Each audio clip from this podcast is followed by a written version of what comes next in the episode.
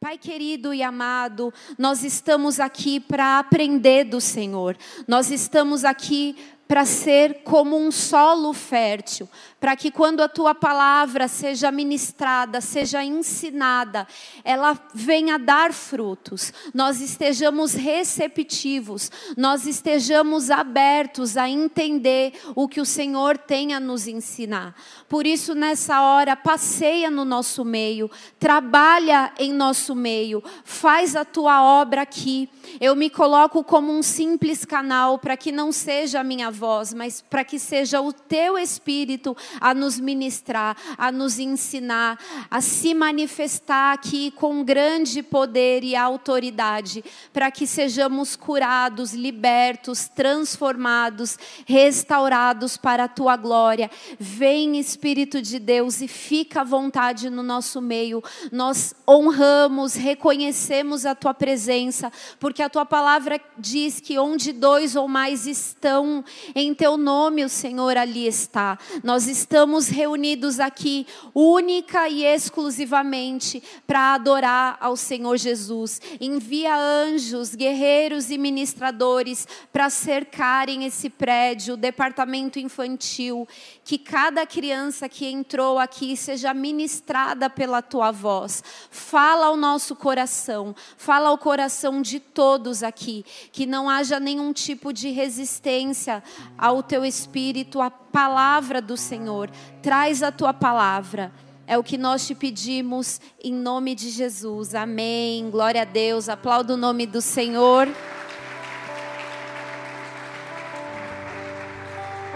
Quero desejar feliz Dia das Mães mais uma vez para todas as mães biológicas ou que são mães de coração.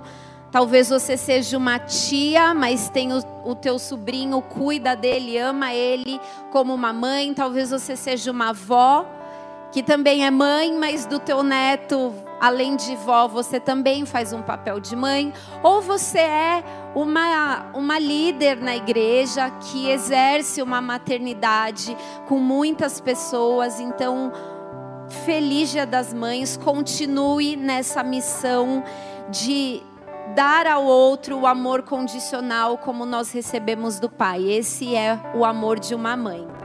E hoje, igreja, nós vamos aprender com duas mulheres da palavra de Deus. Não é um culto de mulheres, homens, fiquem sossegados. Não é um perfil que só as mulheres precisam se espelhar, muito pelo contrário, nós vamos falar do comportamento humano que vai além, que não diz respeito a um gênero específico, não diz respeito a homem ou mulher, é para todos nós. E uma dessas mulheres, ela foi uma mãe do seu ventre, ela gerou um filho para Deus para si mesma também, né? Deus nos presenteia em nos, em, em nos entregar presentes que são dele, que vieram dele, aliás, mas que também são presentes para nós. E a outra mãe, ela foi a mãe de uma nação. Abra a tua Bíblia comigo, lá no livro de Reis, primeiro Reis. 1 Reis 16. Deixa aí aberto um pouquinho para eu te dar uma introdução. O nome dessa mulher, que além também de ter sido uma mãe do seu ventre, ela era a mãe de uma nação. E para as mulheres que frequentam as partilhas há alguns anos, eu falo muito sobre isso, sobre o poder que há em nós, sobre a vida de Deus que é derramada em cada ser humano, mas falando de uma mulher. E por causa dessa vida que há em nós, esse poder de gerar, nós podemos dizer com muita certeza que nós carregamos avivamento dentro de nós. Foi o que aconteceu com Eva, foi o que aconteceu com Maria. Olha só, uma mulher comum, uma mulher como eu e você, é evidente que tinha princípios muito bem definidos e que obedecia a esses princípios, mas era uma mulher. Ela gerou a vida de Deus na terra. Maria gerou Jesus. E mulheres do século 21, elas continuam carregando vida dentro de si, continuam sendo agentes do avivamento. Mas se estiverem conectadas à vida de Deus. Não tem como gerar a vida dele sem ele. E essa mulher, ela era uma representante de uma nação. Ela tinha sim um esposo, um rei, um, um cabeça, embora ela não reconhecesse, embora ela não respeitasse, embora a sua religião até a levasse a fazer isso mas ela poderia ser uma grande influenciadora positivamente, mas ela não foi. O nome dessa mulher é Jezabel, que significa Baal exalta, ou onde está o príncipe. Baal era um deus daquela época, onde ou o povo serviria ao Deus criador dos céus e da terra, Deus de Abraão, de Moisés, de Isaac, de Jacó, ou eles serviriam a outros deuses. Baal era uma mistura de vários deuses junto com ele. E essa mulher, ela era uma discípula de Baal. Ela, no seu tempo, ela fez uma arruaça em Israel por ter se casado com o rei, por ter a influência de uma rainha, a influência de uma esposa, ela naquele tempo não se tinha visto aquela quantidade de ídolos, o povo prostrado a outros deuses, como foi na época do reinado, do reinado desse casal. Uma mulher realmente má, ela tinha esse poder que poderia ter sido usado para avivar a terra. Mas pelo contrário. E aí você pode me fazer a seguinte pergunta ou reflexão, pastora, mas isso foi algo para aquele tempo, para séculos atrás. Hoje em dia não existem pessoas assim. Pelo contrário, eu, o que vai ser dito aqui, o que nós vamos estudar, é, real, é exatamente a realidade do nosso comportamento nos dias de hoje, milhares de séculos depois. E eu quero que você preste muita atenção que você se avalie, se analise, que você peça para o Espírito Santo de Deus tirar a venda dos seus olhos, tirar a dureza do seu coração, tirar a resistência que nós temos contra a palavra de Deus, contra aquilo que nos confronta, contra aquilo que vem ali para sacudir o nosso interior. Mas que você se abra. Então vamos lá, para você se situar. 1 Reis 16, versículo 29, tem um resumo aqui, só para você entender e saber que eu não estou falando que eu, algo que eu pensei ou imaginei. Versículo 29 diz assim: Acabe, filho de Onri, começou a reinar sobre Israel no ano 38 de Asa, rei de Judá. E reinou Acabe, filho de Onri, sobre Israel em Samaria 22 anos. Gente, olha o tempo que esses dois tiveram até para se arrepender, até para voltar atrás. Mas Fez Acabe, filho de Onri, o que era mal perante o Senhor, mais do que todos os que foram antes dele. Como se fora coisa de somenos, andar ele nos pecados de Jeroboão, filho de Nebate, tomou por mulher a Jezabel, filha de Etibal, rei dos Sidônios, e foi e serviu a Baal e o adorou. Levantou um altar a Baal na casa de, de Baal que edificara em Samaria. Também Acabe fez um poste ídolo, de maneira que cometeu mais abominações para irritar ao Senhor, Deus de Israel, do que todos os reis de Israel que foram antes dele. Em seus dias, Riel, o, o Bele, Betelita, Betelita, edificou a Jericó quando lhe lançou os fundamentos, morreu-lhe Abirão, seu primogênito, quando lhe pôs as portas. Morreu seu Segube, seu último, segundo a palavra do Senhor que falara por meio de Josué, filho de Num. Até aí por enquanto. Quais eram os comportamentos desse casal que tanto os afastaram da presença de Deus e mais especificamente dessa mulher que retrata aquilo que como homem e mulher de Deus nós não devemos ser, que nós não devemos imitar, que nós devemos passar longe. O primeiro deles foi que essa mulher, ela era de uma extrema rebeldia. Para você que não sabe o significado dessa palavra, talvez você já tenha ouvido aquela famosa expressão rebelde sem causa. A gente costuma falar isso para os adolescentes, né? Mas essa rebeldia, o que ela quer dizer? Fazer guerra contra alguém ou algo.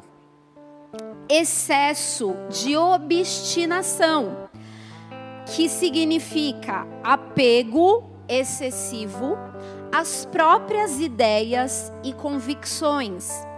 Resistência a pessoas, a autoridades, resistência ao outro. Uma pessoa voltada para si.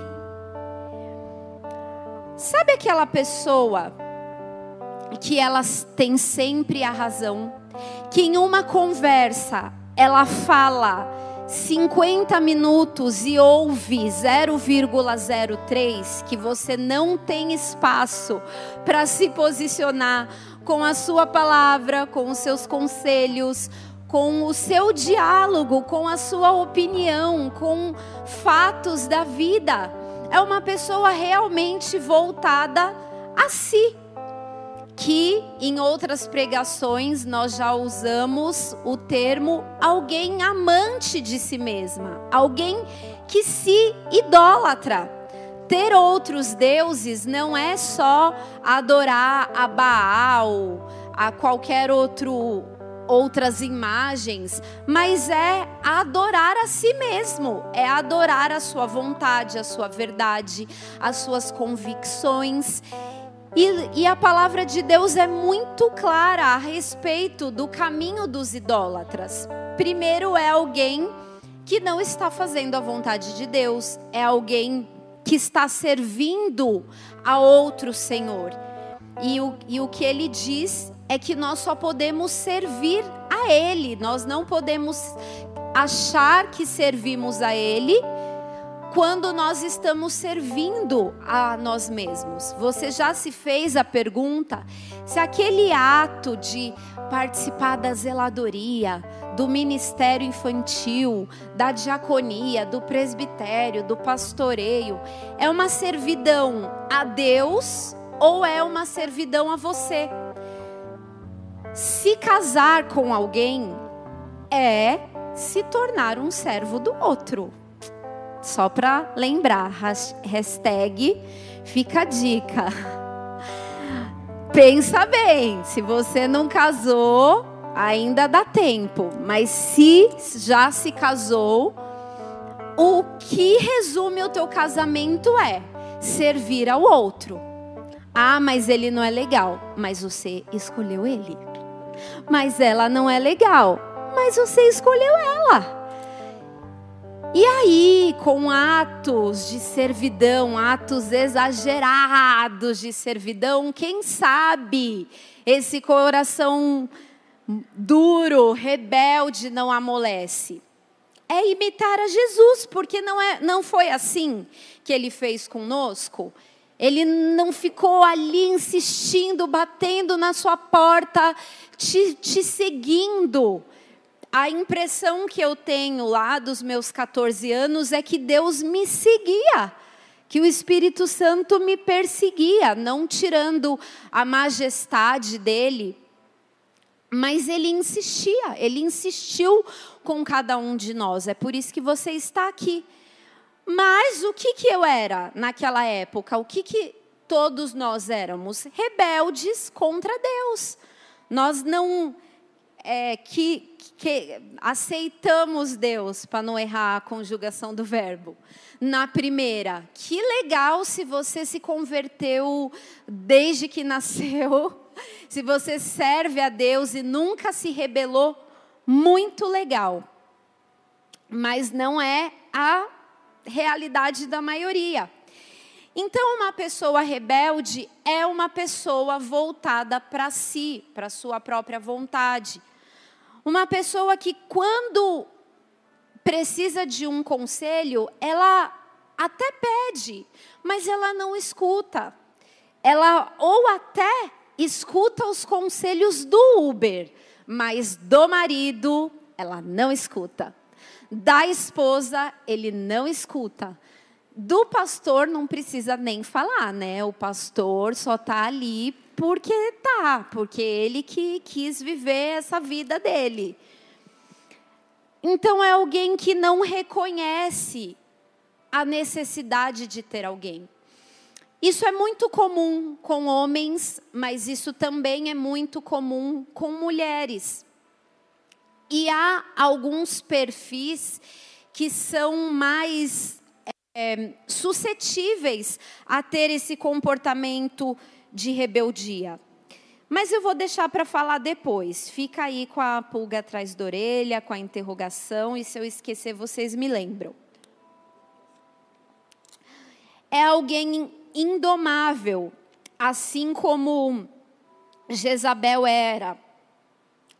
A rebeldia é um ataque contra um poder ou autoridade que está em vigor rebeldes propagam re rebeldia, porque ele nunca guarda a sua essência só para ele.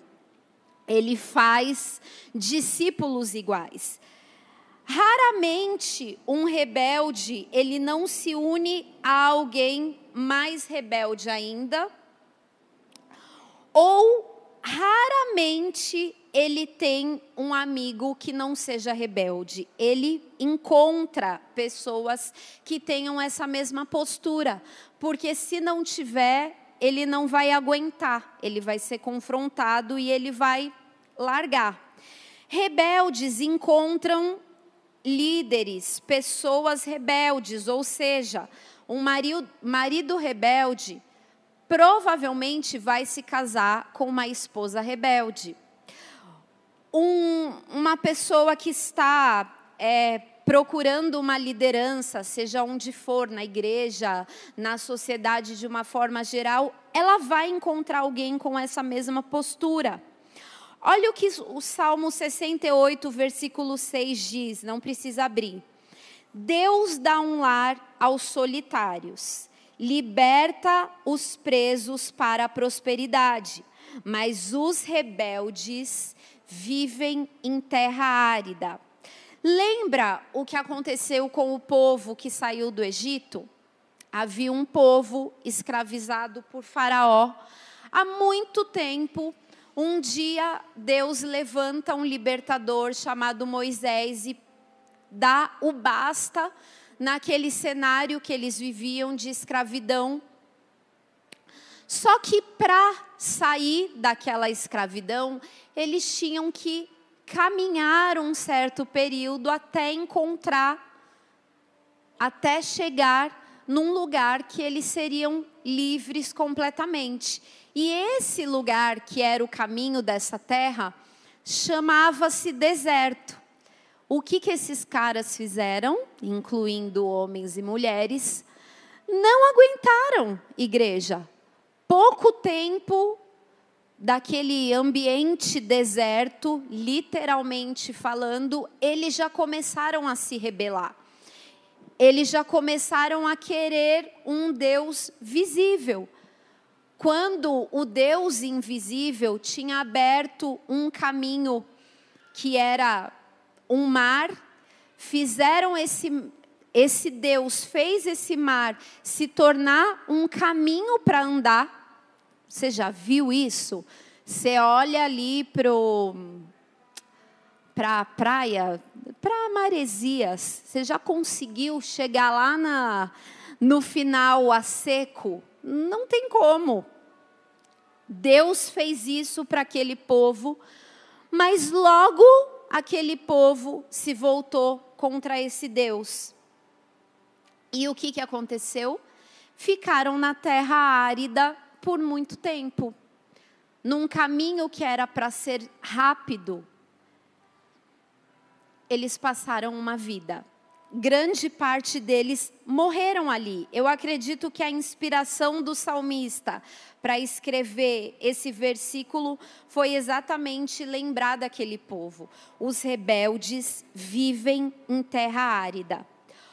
Hoje, você pode identificar as terras áridas da sua vida? Quais são? Será que é o teu casamento? Será que são as tuas finanças? Será que é, são as tuas emoções, a tua saúde? Será que é a tua vivência com os seus filhos? Você encontra terras áridas? Uma das saídas que Deus quer te dar é identificar se em alguma delas você tem sido rebelde. Na tua saúde, por exemplo, talvez o médico já tenha te dito: olha, é isso que você tem que fazer. O que, que você fez com aquela receita? Guardou na última gaveta de papelada que você, se for procurar, você vai achar de 10 anos atrás, mas não vai, não vai achar aquela que o médico passou agora. Porque você está sendo um rebelde. Claro, eu não estou falando daquela receita que não tem lógica, tá? Ou que você não consegue comprar, ou qualquer outro motivo, mas eu estou falando daquele comportamento que eu e você temos. Ah, esse médico não sabe de nada, eu ter que ficar tomando remédio. Cuidado. Mas nós fazemos isso em muitas áreas da nossa vida. Sabe aquela Bíblia linda que tem lá é, a Bíblia da pregadora, a Bíblia nova linguagem de hoje, nova tradução NVI, é isso? A Bíblia de estudos. Sabe aquela Bíblia que é o teu manual e que você não abre, que você não consulta, que você nem lembra de trazer aos cultos, tudo bem, eu sei que tem o um celular, eu também uso, mas que se tornou algo descartável para você. É exatamente esse manual que você não está lendo, que você não está obedecendo, que você não está se sujeitando. Ah, pastora, mas eu escuto pregações manipulação do inferno. Ponto. Igreja, nada substitui o seu momento de leitura, de busca, de sujeição, de rendição à vontade de Deus. Uma palavra que você põe no, no YouTube, você escolhe o que você quer ouvir. E quando tá chato, você muda. Mas com a Bíblia não é assim. Você tem que ler, você tem que estudar, você tem que se avaliar. É muito legal, sim, ter, escutar uma palavra, um pregador legal, uma pessoa que se comunica bem. Eu acho super válido.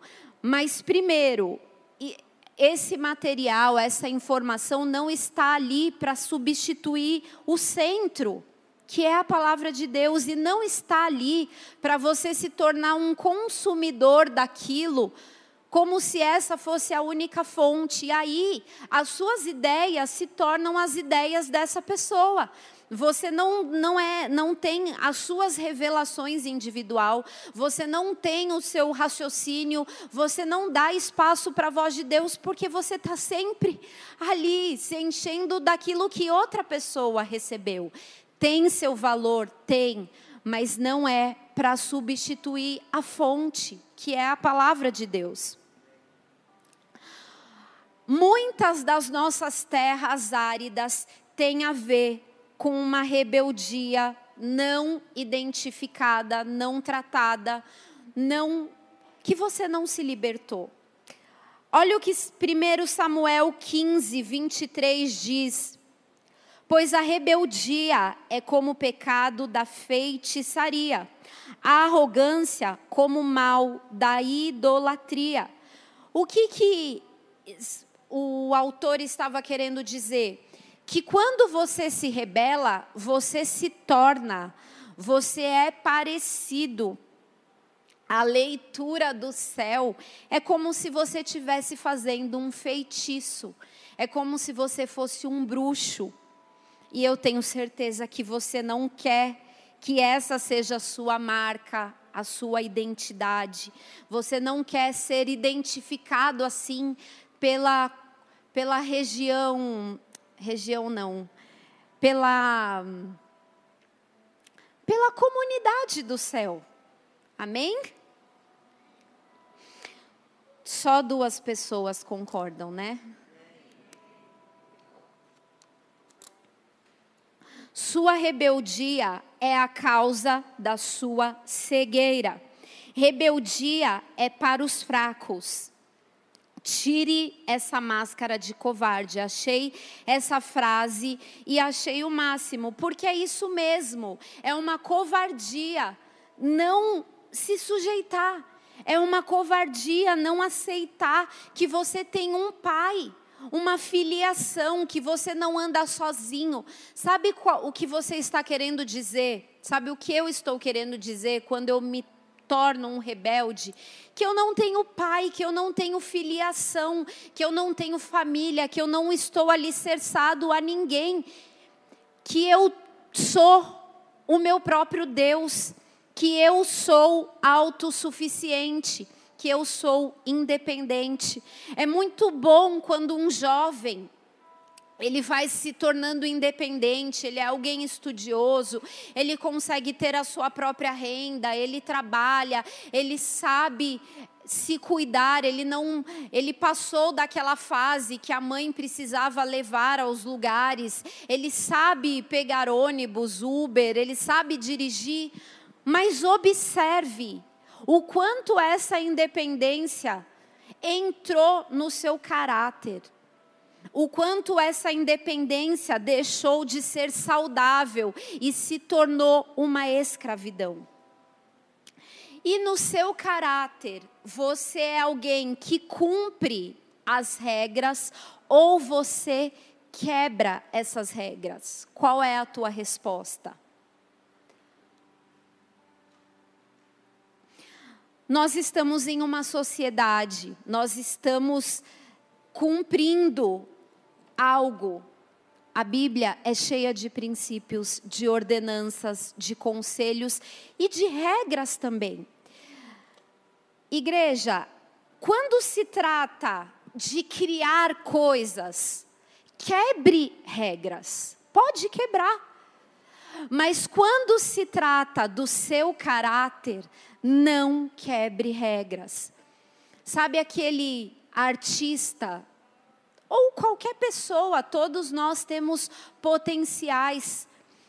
Há um texto lá em Mateus que Jesus, ele incentivou a quebrar regras quando um homem viajante, ele estava cansado da sua viagem e ele precisava parar em algum lugar para se alimentar para descansar e culturalmente ele não deveria incomodar ninguém porque estava todo mundo descansando, dormindo.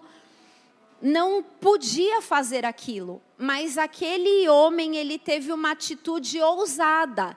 Ele quebrou as regras. Mas isso não quer dizer que no nosso caráter essas regras devam ser quebradas. Há uma expressão ali naquela parábola que é uma expressão que eu gosto muito, mas outro dia eu te falo, que eu acho que não é o momento. E o que estava por trás dessa rebeldia de Jezabel? Óbvio que o primeiro ponto é porque ela servia a outros deuses e demônios não vão dizer para ninguém obedecer a Deus, é claro. Mas Jezabel era alguém que tinha uma história, como cada um de nós temos.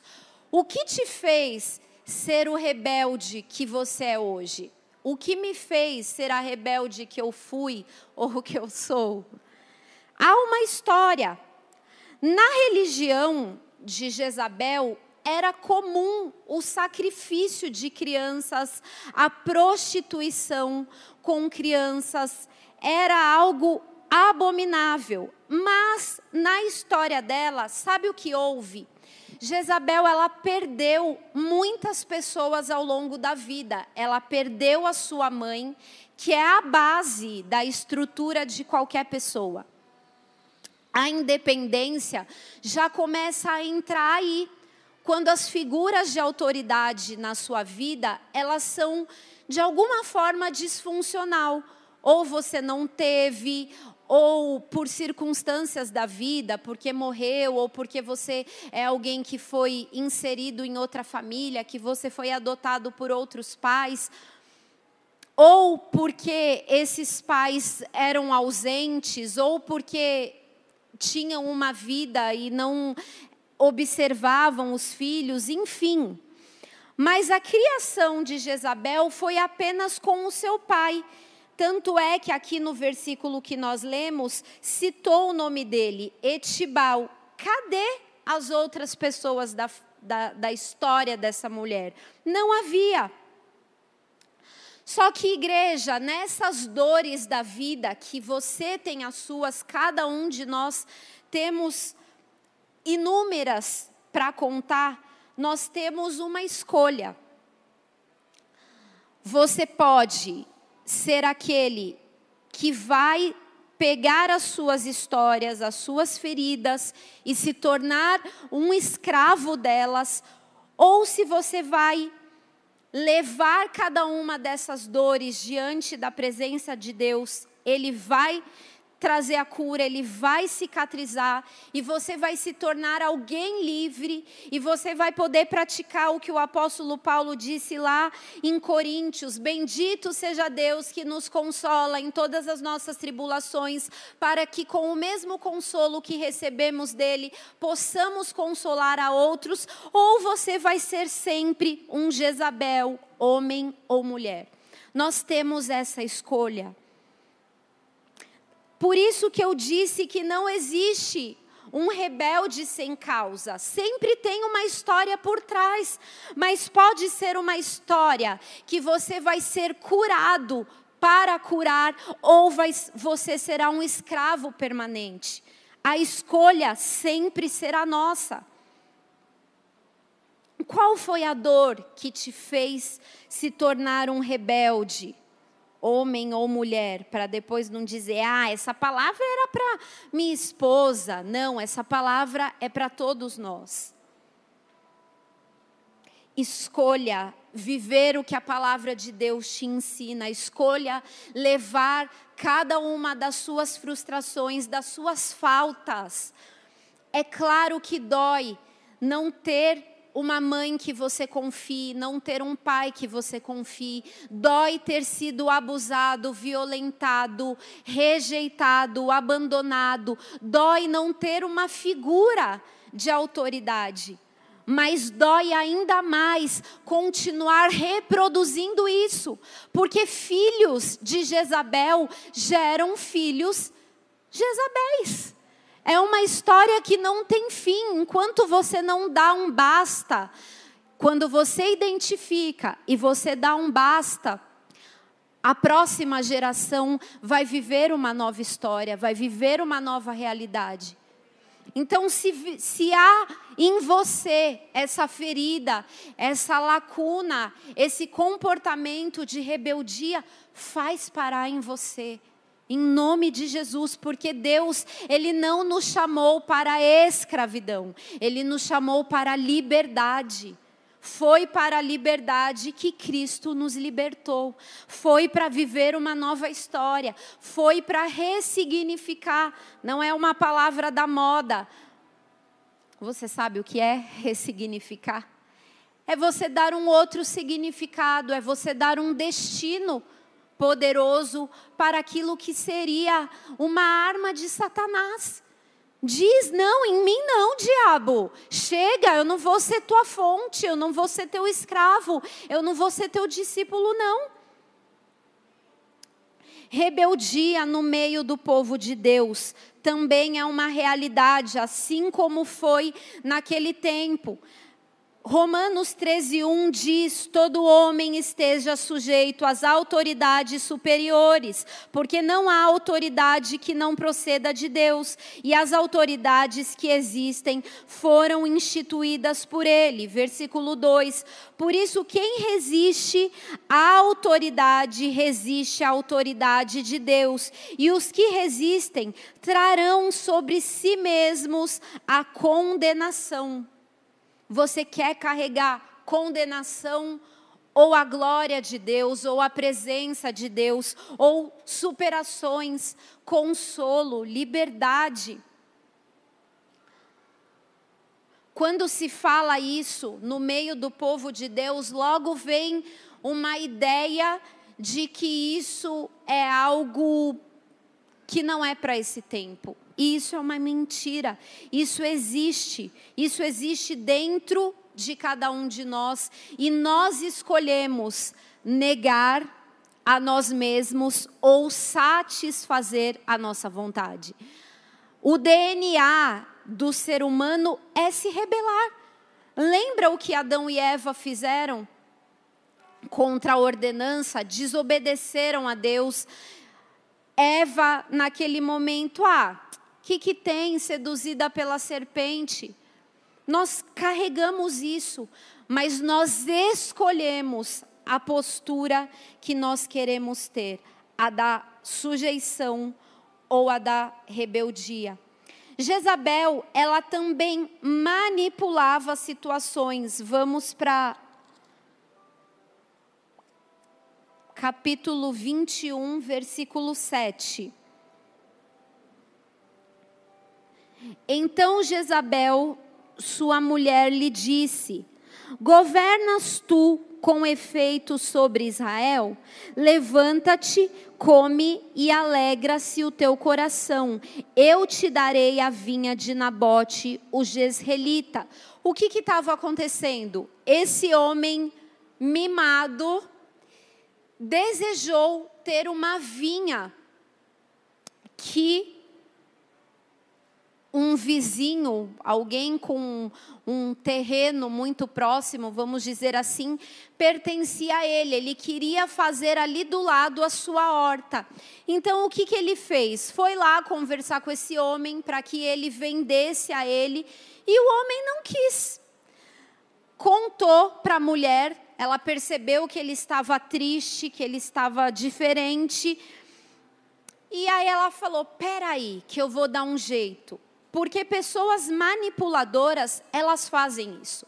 E dentro da igreja não é diferente. Pessoas manipulam a si mesmas para se casarem com alguém. Pessoas manipulam a si mesmas, a pastores, a líderes, para saírem de uma igreja e fundarem outra. Eu não estou dizendo que isso não aconteça, mas grande parte das vezes é um meio de manipulação para que a vontade dele seja feito, para que ele seja autoridade, para que ele seja alguém que, que vai ser servido e não servir. Não faça isso. Espere o tempo do Senhor. É Deus que levanta, é Deus que rebaixa. Deus abre portas, mas não esmurre essa porta. Não manipule uma situação para que a tua vontade seja feita. A manipulação é um meio mais fácil de esconder as nossas verdades. Vou te contar um que eu pratiquei. Estava saindo para ir para a igreja quase, o Cris falou assim: "Ah, mas eu quero ir de Crocs". Só que eu não quero que ele use Crocs, porque ele cresceu, porque uma série de coisas que um dia eu te conto. Para não voltar aos velhos padrões. Aí eu falei: "Filho, mas está frio". É verdade que está frio. A Crocs pega um pedaço do pé. Mas o que estava lá no meu íntimo era que eu não queria que ele voltasse aos velhos padrões. Então nós arrumamos saídas, respostas rápidas para não lidar com verdades. Qual é a manipulação que nesses dias você tem cometido contra outros, para você mesmo, para o próprio Deus, para a sua liderança. Porque a manipulação ela vai crescer, ela se torna um hábito, uma cultura, e ela não vai ser premiada com a bênção de Deus, e muito menos com a aprovação das pessoas, porque todo mundo percebe que você está manipulando.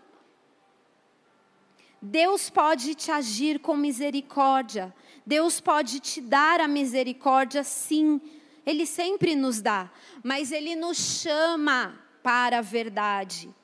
A manipulação é um mecanismo das nossas emoções, do nosso cérebro, para não ter que lidar com a possível rejeição das pessoas, porque ninguém quer ser rejeitado. Mas quando isso vale a tua verdade, prefira ser rejeitado pelos homens do que pelo próprio Deus. O que, que você prefere?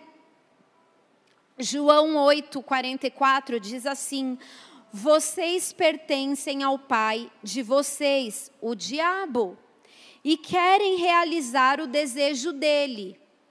Ele foi homicida desde o princípio e não se apegou à verdade pois não há verdade nele.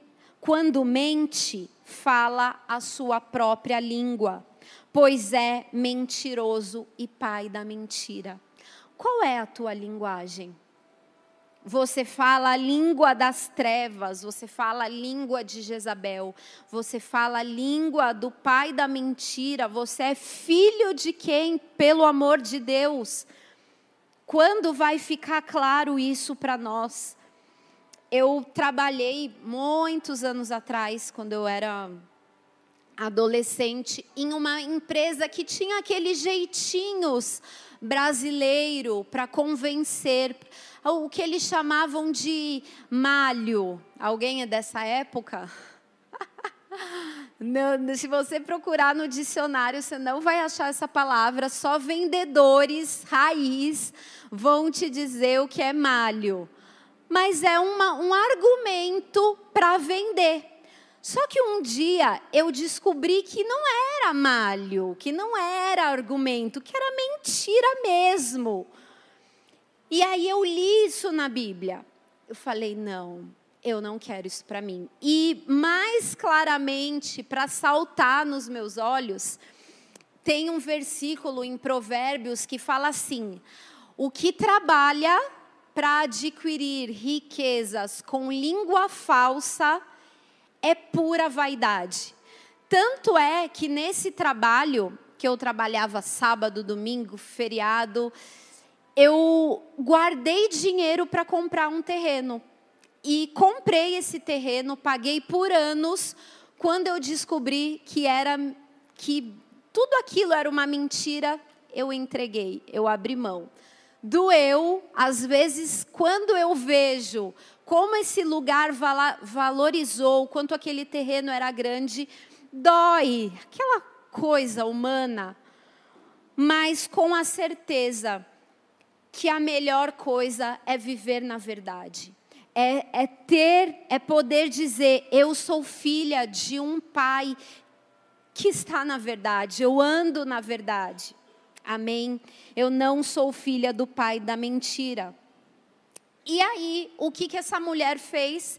Ela armou todo um cenário, fez aquele homem chamado Nabote ir para uma convocação e ser acusado de ser alguém que desobedecia a Deus até que esse homem fosse morto. Vamos ler? Versículo 8: Então escreveu cartas em nome de Acabe, selou-as com o sinete dele e as enviou aos anciãos e aos nobres que havia na sua cidade e habitavam com Nabote. Pula para o versículo 12. Apregoaram um jejum e trouxeram Nabote para a frente do povo. Então vieram dois homens malignos, sentaram-se de frente dele e testemunharam contra Nabote perante o povo, dizendo: Nabote blasfemou contra Deus e contra o rei. E o levaram para fora da cidade e o apedrejaram e morreu. Então mandaram dizer a Jezabel: Nabote foi apedrejado e morreu. Olha o que a manipulação dessa mulher fez. Será que as suas manipulações têm matado pessoas? Porque matar não é só como aconteceu aqui, essa morte física. Mas será que você tem matado ideias de pessoas por causa de manipulação e de inveja?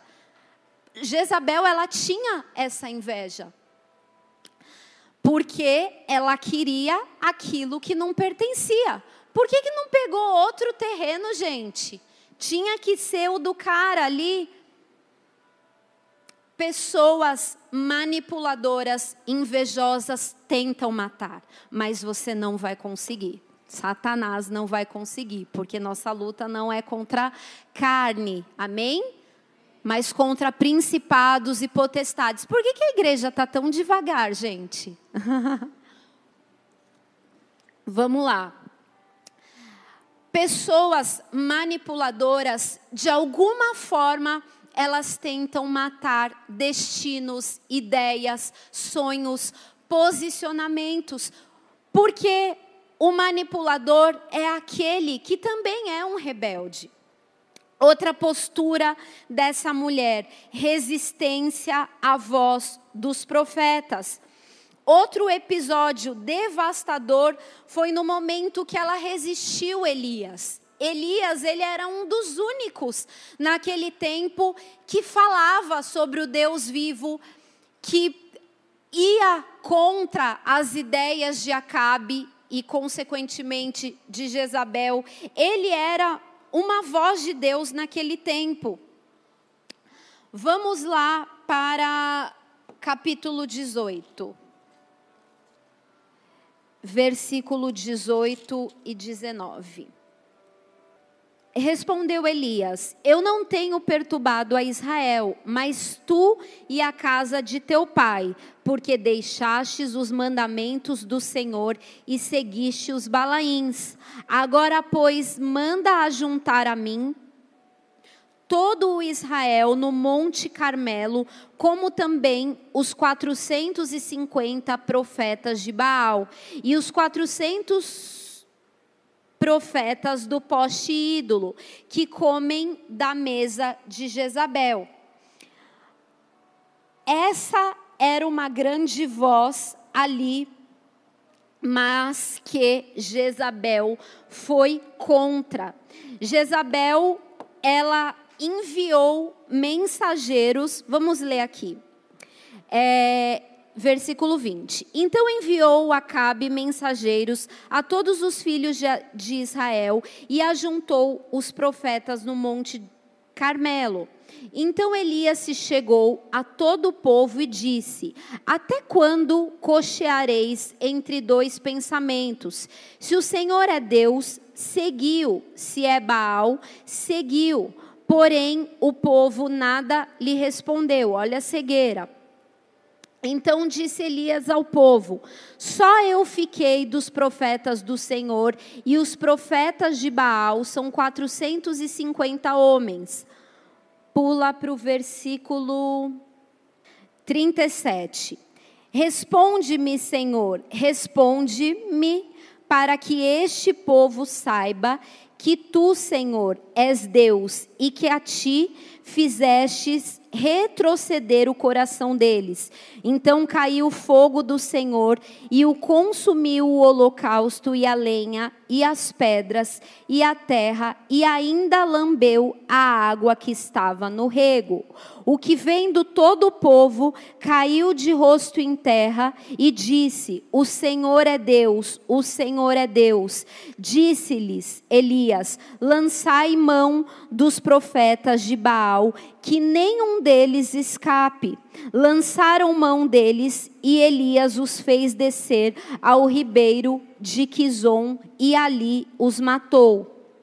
Quando Jezabel soube dessa vitória do povo de Deus, vitória do nome do Senhor, ela manda um recado para Elias. Ela intimida Elias de alguma forma. Pessoas que não reconhecem a voz profética, elas tentam sempre banalizar o que está sendo dito. Sabe aquela pessoa que banaliza a palavra de domingo, que banaliza os conselhos que são dados, que banaliza instruções que são dadas? Você pode estar resistindo à voz de Deus. Porque se Deus quisesse que você falasse, Ele te colocaria como profeta, Ele te colocaria em lideranças, Ele não ungiria outras pessoas, Ele não enviaria outras pessoas. Então abaixa essa voz. Tira essa Jezabel dos seus lábios, porque não é Deus falando, igreja. O que Deus quer falar, Ele fala em alta voz, Ele fala através da palavra. Ele não fala com picuinhas, com fofoquinhas, com disse-me disses. Ele não fala resistindo a aquilo que está na palavra. Se alguém comenta algo diferente do que está na palavra, tem alguma coisa errada. Que voz é essa do século 21 que vai contra a Bíblia? Que voz é essa que é maior que a palavra de Deus? Tem alguma coisa errada. Jezabel, ela fez isso. O milagre estava ali, na frente de todo mundo e a mulher continua indo contra a voz do profeta. Só um tolinho, só outro Jezabel para não perceber que aquilo não tinha nada de Deus. Então ela se levantou em vários momentos. Jezabel retrata o que nós não devemos ser posturas que nós temos, que está na nossa, no nosso DNA, mas que você escolhe.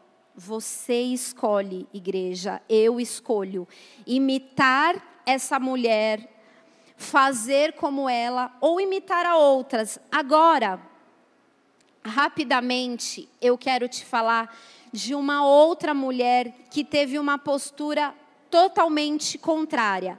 Abra comigo em 1 Samuel, capítulo 1. Nesse capítulo, conta a história de uma mulher que sonhava em ser mãe. Uma mulher que não conseguia ter filhos, ela era casada, o nome do seu marido era Eucana, e esse homem por algo cultural daquela época, ele tinha uma outra mulher e essa mulher tinha muitos filhos. O que, que essa mulher fazia com Ana? Ridicularizava, era uma Jezabel. Ela humilhava Ana, ela perseguia Ana porque ela sabia o amor que o seu marido tinha por Ana. Era claro a preferência de Eucana por Ana. Só que Ana não tinha o bendito filho que ela queria. Mas o comportamento de Ana é a grande chave para cada um de nós nessa noite. Porque, embora Ana estivesse inserida nesse contexto de rejeição, de humilhação, de perseguição, Ana foi fiel a Deus. Ana obedeceu a Deus. Ana esperou o tempo que ela precisou esperar, sofrendo sim, angustiada sim, abatida sim, mas fiel. E é essa postura, igreja, que Deus espera de nós: fidelidade, fidelidade, fidelidade. Não importa os frutos que você tem hoje, não importa o que você está vivendo hoje, o que você tem ou o que você ainda não tem, mas Ele espera a fidelidade. Vamos ler o versículo 8. Então Eucana, seu marido, lhe disse: Ana, por que choras? E por que não comes? E por que estás de coração triste? Não te sou eu melhor do que dez filhos? Após terem comido e bebido em Siló, estando Eli, o sacerdote, assentado numa cadeira junto a um pilar do templo do Senhor, Levantou-se Ana e, com amargura de alma, orou ao Senhor e chorou abundantemente. E fez um voto dizendo: Senhor dos exércitos, se benignamente atentares para a aflição da tua serva e de mim te lembrares, e da tua serva não te esqueceres, e lhe deres um filho varão, ao Senhor o darei por todos os dias da sua vida, e sobre a sua cabeça não passará navalha. Responde, demorando-se ela no orar perante o Senhor, passou Eli a observar-lhe o movimento dos lábios, porque Ana só no coração falava, seus lábios se moviam, porém não se lhe ouvia voz nenhuma. Por isso Eli a teve por embriagada. Ele disse: Até quando estarás tu embriagada? Aparta de ti esse vinho. Porém, Ana respondeu: Não, senhor meu, eu sou mulher atribulada de espírito, não bebi nem vinho nem bebida forte, porém venho derramando a minha alma perante ao Senhor. Até aí, gente, esse é um dos textos que demonstra mais humildade que eu já li na palavra de Deus. Porque um sacerdote, um como se fosse um pastor. Ele olha para ela e vê ela daquele jeito, descabelada, chorando, gemendo, babando. Fala: mulher, você bebeu, você tá louca. Tira esse seu vinho aí, porque não dá. E ela, com toda serenidade, com toda humildade, com toda submissão, enquanto Jezabel representa rebeldia. Ana representa submissão e sujeição, e a todos. E ela responde: Não, Senhor meu, não é isso. É porque eu sou uma mulher triste, eu tenho um sonho, esse sonho não se realizou. E depois disso, o sacerdote diz para ela: Vai-te em paz e o Deus de Israel te conceda a petição que lhe fizeste.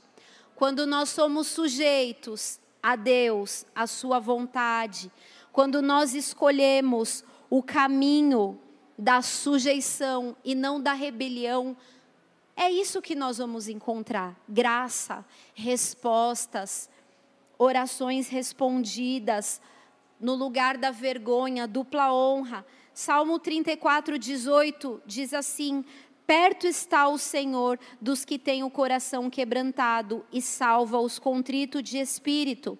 Isaías 57, 15. Porque assim diz o alto e o sublime que habita na eternidade, cujo nome é santo.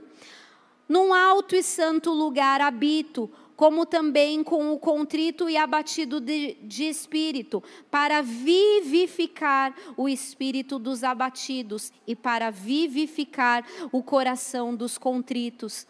O final da história de Jezabel foi alguém morta por causa da sua rebelião.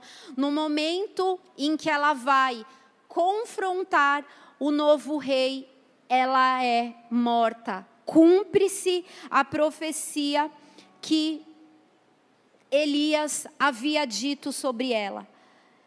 O contrário de Ana, que era humilde, que era submissa, sujeita à voz de Deus e à voz dos homens, Ana gerou um milagre. Ana gerou avivamento na terra. Nada mais, nada menos, Samuel, que foi a voz de Deus para aquele tempo, para aquela geração. Nós temos a escolha, igreja. E eu tenho certeza que você vai escolher por se render a Deus, por ser um servo submisso, sujeito, rendido a Cristo. Feche os seus olhos. Aleluia. Eu quero fazer um convite para você que nos visita hoje. Pela primeira vez, talvez você nunca tenha feito uma oração entregando a sua vida a Jesus. Todos nós antes e até caminhando com Cristo, temos em nós essa rebelião, essa rebeldia, a começar com o próprio Deus. Mas hoje Ele quer fazer da tua vida um capítulo novo, da tua história um capítulo novo. E a primeira página é exatamente você registrando que aceita Jesus como seu único Senhor e Salvador, suficiente Salvador, nós não precisamos de outro. Se for o teu caso, repete comigo essa oração. Senhor Jesus, eu acredito na cruz, eu acredito no que o Senhor fez por mim, eu reconheço o teu sacrifício, eu reconheço o preço que foi pago por mim. E nessa noite eu te peço, escreve o meu nome no livro da vida. Eu te reconheço como meu único Salvador.